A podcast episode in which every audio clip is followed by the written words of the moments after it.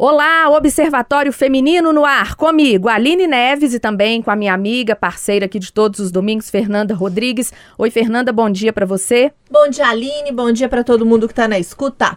Em um país onde 35 mulheres são agredidas fisicamente ou verbalmente por minuto, é possível dizer que a violência doméstica é um problema cultural, sendo comum a gente se deparar com situações onde a sociedade questiona se o relato da vítima é realmente verdadeiro, fazendo com que muitas vezes ela passe a ser culpada pelo crime em que foi vítima.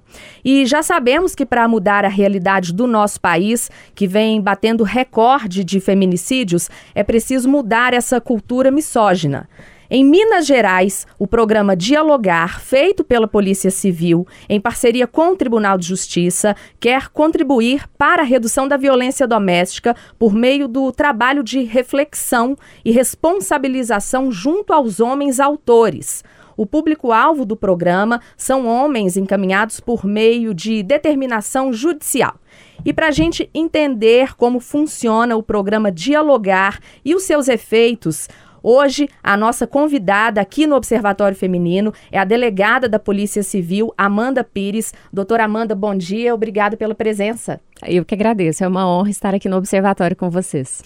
Doutora, para a gente começar, como é que funciona esse programa Dialogar? Quando ele foi criado? O programa Dialogar existe no âmbito da Polícia Civil desde 2010. Já é um programa longevo na instituição. Mas desde 2013 nós temos essa vertente de atuação específica com homens autores de violência que são encaminhados compulsoriamente pelo Poder Judiciário.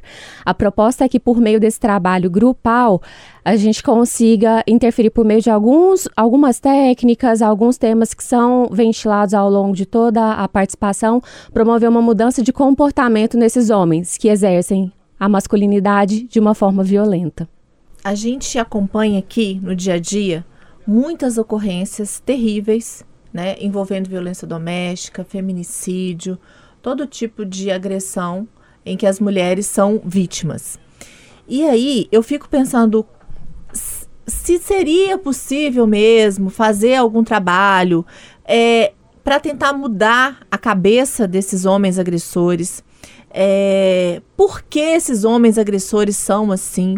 Só que a explicação ela não é simples, assim como a solução também não é simples, porque isso vem de séculos e séculos é, da cultura, é, do patriarcado, e aos poucos a gente está tentando mudar né? Eu acredito que a gente conquistou algum, algumas coisas. A Lei Maria da Penha foi uma grande evolução, mas que a gente ainda está caminhando muito nesse sentido.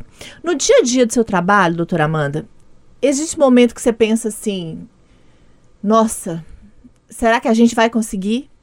Existe esse questionamento, porque no nosso aqui existe. e a gente sabe que a gente não pode desistir. Sim, Essa opção não existe. Claro, não, não existe. Essa opção realmente ela está fora de cogitação. Isso que você comentou, né, realmente é um, é um reflexo de uma caminhada histórica.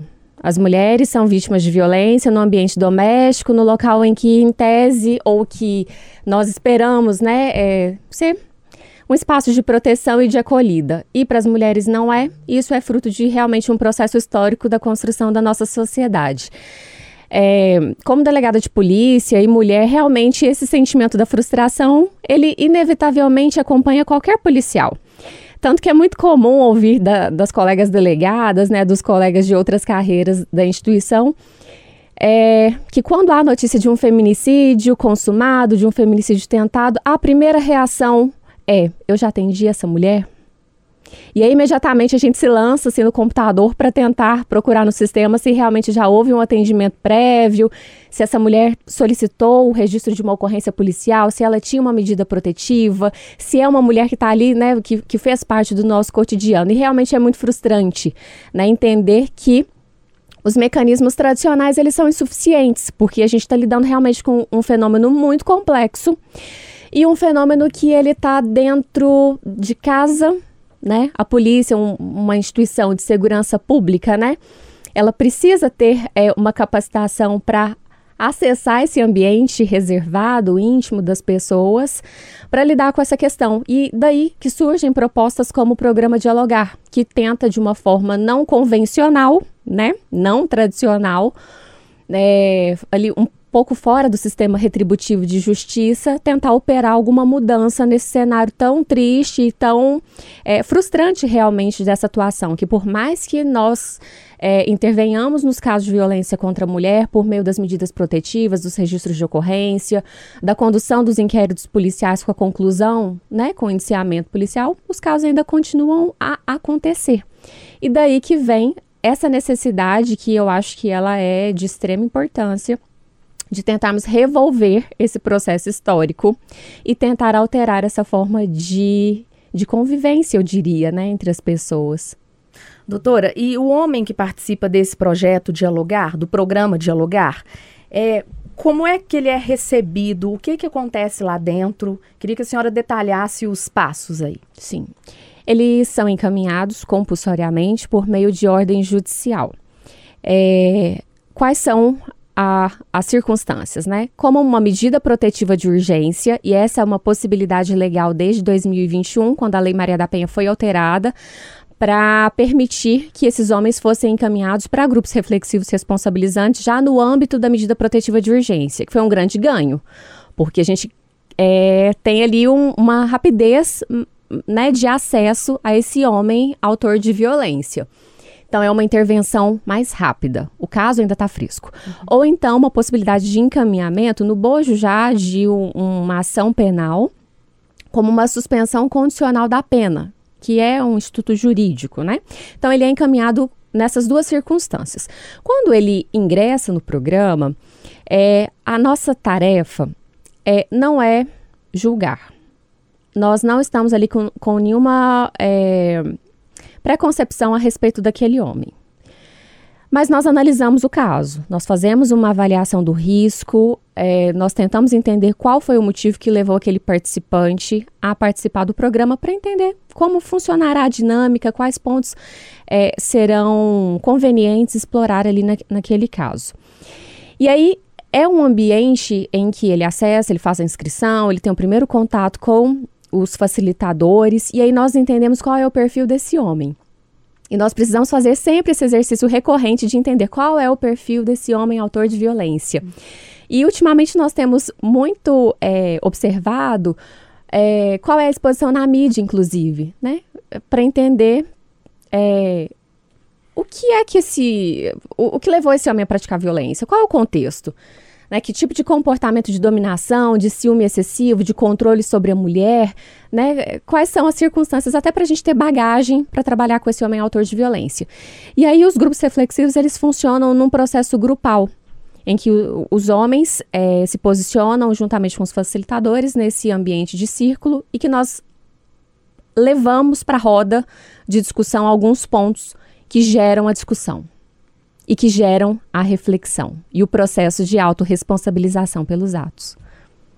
A gente já teve aqui outras falas muito interessantes, que muito desses homens, é, muitos deles, eles não têm ideia realmente de que eles fizeram alguma coisa muito grave ou muito errada. É, porque existe na cabeça uma concepção de que realmente é a minha mulher, né? Como se ela fosse um objeto. É, a gente já teve um relato de uma pessoa que trabalhava em algum tipo de, de organização que fazia esse tipo de serviço realmente com os homens. E aí ela falando o seguinte: para você, eu queria sentar com esse homem, tomar uma cerveja, conversar, gente boa. Mas quando é, se pergunta para ele por que, que você está preso, ah, porque não tinha carne na janta hoje. Não tinha uma carne no meu prato na janta. E aí eu peguei e bati na minha mulher. Mas para ele tava tudo bem isso. Era legítimo, Era né? Legítimo. Como se o uso da, da força física legítimo, normal, né? É normal. Não, a mulher não fez a janta e não colocou a carne no prato. E aí a gente começa a pensar que esse tipo de trabalho ele deveria acontecer em grande escala. Sim. Ele é muito importante. Porque quando você está ali numa roda onde você compartilha a realidade sua e de outras pessoas, né? É, sobre esse tipo de agressão, esse, esse tipo de crime, às vezes você falando, ouvindo o outro falar, você consegue enxergar, né? Consegue perceber o que realmente eu fiz e começa a refletir sobre aquilo. Exatamente. Porque muitas vezes a atitude ela acontece de forma automática, como se fosse normal, como se fosse natural. Não é que a gente está minimizando, a gente está querendo entender que esses homens também são construção de uma sociedade. Ele aprendeu dessa forma. Ele aprendeu que o pai, que o avô dele, eles tinham esse tipo de comportamento com as suas avós, com a sua mãe, e ele está reproduzindo aquilo de forma automática. É, esse automatismo precisa ser interrompido pela reflexão. Sim. É, você percebe isso nesses homens que estão ali participando desse, desse projeto, desse programa? O que é muito comum. Se eu, assim, poderia dizer que em 99, se não em 100% dos casos que os homens que são encaminhados ao programa Dialogar, eles chegam com uma enorme resistência e nós precisamos quebrar essa resistência. Primeiro, nós ouvimos tudo aquilo que ele deseja falar. Primeiro, ele não se reconhece como um homem autor de violência. Ele não entende o motivo pelo qual ele foi encaminhado para um programa quando ele chega esse programa é na polícia, né? Causa um estranhamento ali do porquê. Ele se vitimiza porque ele não se reconhece como autor de violência e ele entende que ele foi injustiçado. E o outro ponto que é muito comum, eles comentam: eu não fui, eu não fui ouvido por ninguém. Ninguém me ouviu. Ninguém quis saber a minha versão. E no programa, faz parte ali da técnica também entender qual é a percepção desse homem, o que, que ele tem para falar. Obviamente que com uma postura crítica de, né, por meio do relato dele, a gente já começa ali um processo de, de, de gerar uma alteração de consciência, né, e de tentar fazer com que esse homem, é, com os recursos que ele tem, compreenda, né. É, e aí outro ponto, realmente eles não entendem as formas de violência contra a mulher. Está muito associado ainda que a violência contra a mulher é somente a violência física, né, e ele fala, eu não encostei a mão nela, eu não sei por que, que eu estou aqui. Mas aí, depois, ao longo do tempo, a gente começa a perceber e eles também começam a se reconhecer como autores de violência porque praticaram uma ameaça, porque ofenderam, porque praticaram algum crime patrimonial, né? Subtraíram algum objeto, danificaram roupas, colocaram fogo. E aí um gera a reflexão no outro. Esse movimento de reflexão é justamente como se fosse uma postura de espelho mesmo. Um reflete no outro ali, uma vivência, algo que aconteceu, e aí o, o outro participante, poxa, mas eu também fiz isso. Isso aconteceu comigo. Né? E, e, esses pequenos casos, esses pequenos atritos do cotidiano, que na verdade eles são muito graves, né? Porque imagine só, uma violência física é, ou qualquer espécie de violência causada porque o jantar não estava pronto naquele horário. Porque uma vez eu fiz uma panfletagem na rua, em, alguma dessas ações, né? Não me lembro exatamente em qual época, se no, no mês de março ou no mês de agosto, enfim. Era uma, numa feira livre. E aí, é, ele não tinha notado que eu era delegada de polícia e nós estávamos ali no corpo a corpo entregando algumas orientações. E aí o colega falou assim: Olha só, você acabou de falar que você criou confusão com a sua esposa porque o café não estava de seu agrado. E aí, quando nós nos viramos e percebemos ali que aquilo estava acontecendo, ele já deu uma evasiva e, e, virou, e, né, e aí que ele percebeu que eu era delegada de polícia. As situações são as mínimas do cotidiano que desembocam numa situação de violência, como a comida não estar é, ao gosto do, do, do marido, né? Ou o café não está no ponto. Doutora, é, o governo de Minas divulgou é, há alguns dias os dados dos feminicídio, do feminicídio de 2022. É, nós até veiculamos essa matéria aqui no Jornal da Itatiaia à noite, feita pelo repórter Felipe Quintela, e eu me lembro que foram 170 mortes ano passado. E a, a, pergunta que sempre fica, gente, mas 170 mulheres perderam a vida. Será que elas fizeram a medida protetiva? A medida protetiva, ela é importante. A senhora me entregou aqui uma cartilha, né, chamada medida protetiva, compromisso de proteger a mulher em situação de vulnerabilidade. Eu vou até disponibilizar depois no nosso Instagram como é que faz para ter acesso, né, para quem está interessado em saber mais, poder ler, poder acessar a cartilha. A medida protetiva, ela é importante, ela tem que ser feita. Bom, a medida protetiva, ela é um mecanismo que foi trazido pela Lei Maria da Penha lá em 2006 para garantir essa proteção de uma forma imediata para mulheres que estão em situação atual ou iminente de uma violência em quaisquer dos seus aspectos, né? A física, psicológica, patrimonial, moral, sexual, enfim. É, ela, eu, eu, eu sempre digo que as medidas protetivas funcionam como um obstáculo Então, à medida que o Estado toma conhecimento daquele fato criminoso que está acontecendo no ambiente das relações de intimidade, né? Tanto no ambiente doméstico, familiar ou afetivo, é, já é um ponto. Aquele caso não está no escuro mais. Ele é de conhecimento do Estado. Já virou um dado que, inclusive, a gente consegue articular políticas públicas por meio dos dados. A medida protetiva ela surge também como um outro obstáculo. As consequências do não cumprimento das medidas protetivas, outro obstáculo. Então a gente coloca ali limites para que aquele autor respeite as restrições de direito que foram impostas por meio das medidas protetivas. O número do ano passado ele chama muito a atenção. Né? Realmente houve um acréscimo significativo de mortes de mulheres no contexto das suas relações íntimas. É, e realmente é preocupante. Ontem, a lei que inseriu a figura do feminicídio no Código Penal completou oito anos. Então, nós temos oito anos já com essa outra é, possibilidade de uma reprimenda maior para os homens que praticam é, o homicídio de mulheres, né? Então, feminicídio é uma forma qualificada do homicídio, o que revela uma preocupação do Estado na repressão desses casos. É, e aí, nesse contexto, a segurança pública né, sempre fortalece o compromisso de é, sempre divulgar por meio das campanhas, das cartilhas, a orientação, porque um dado que também nos chama muito a atenção é que cerca de 90% das mulheres que morreram vítimas de feminicídio não tinham medida protetiva. Né? Seria uma possibilidade de ter evitado o feminicídio, que elas tivessem medidas protetivas? Talvez seria, né? E aí nós não teríamos, talvez, números tão, tão tristes como, como esse. E é uma, uma proposta, né? Desse ano, enfim, dos anos seguintes, reforçar as campanhas de denúncia, de orientação, de sensibilização das mulheres.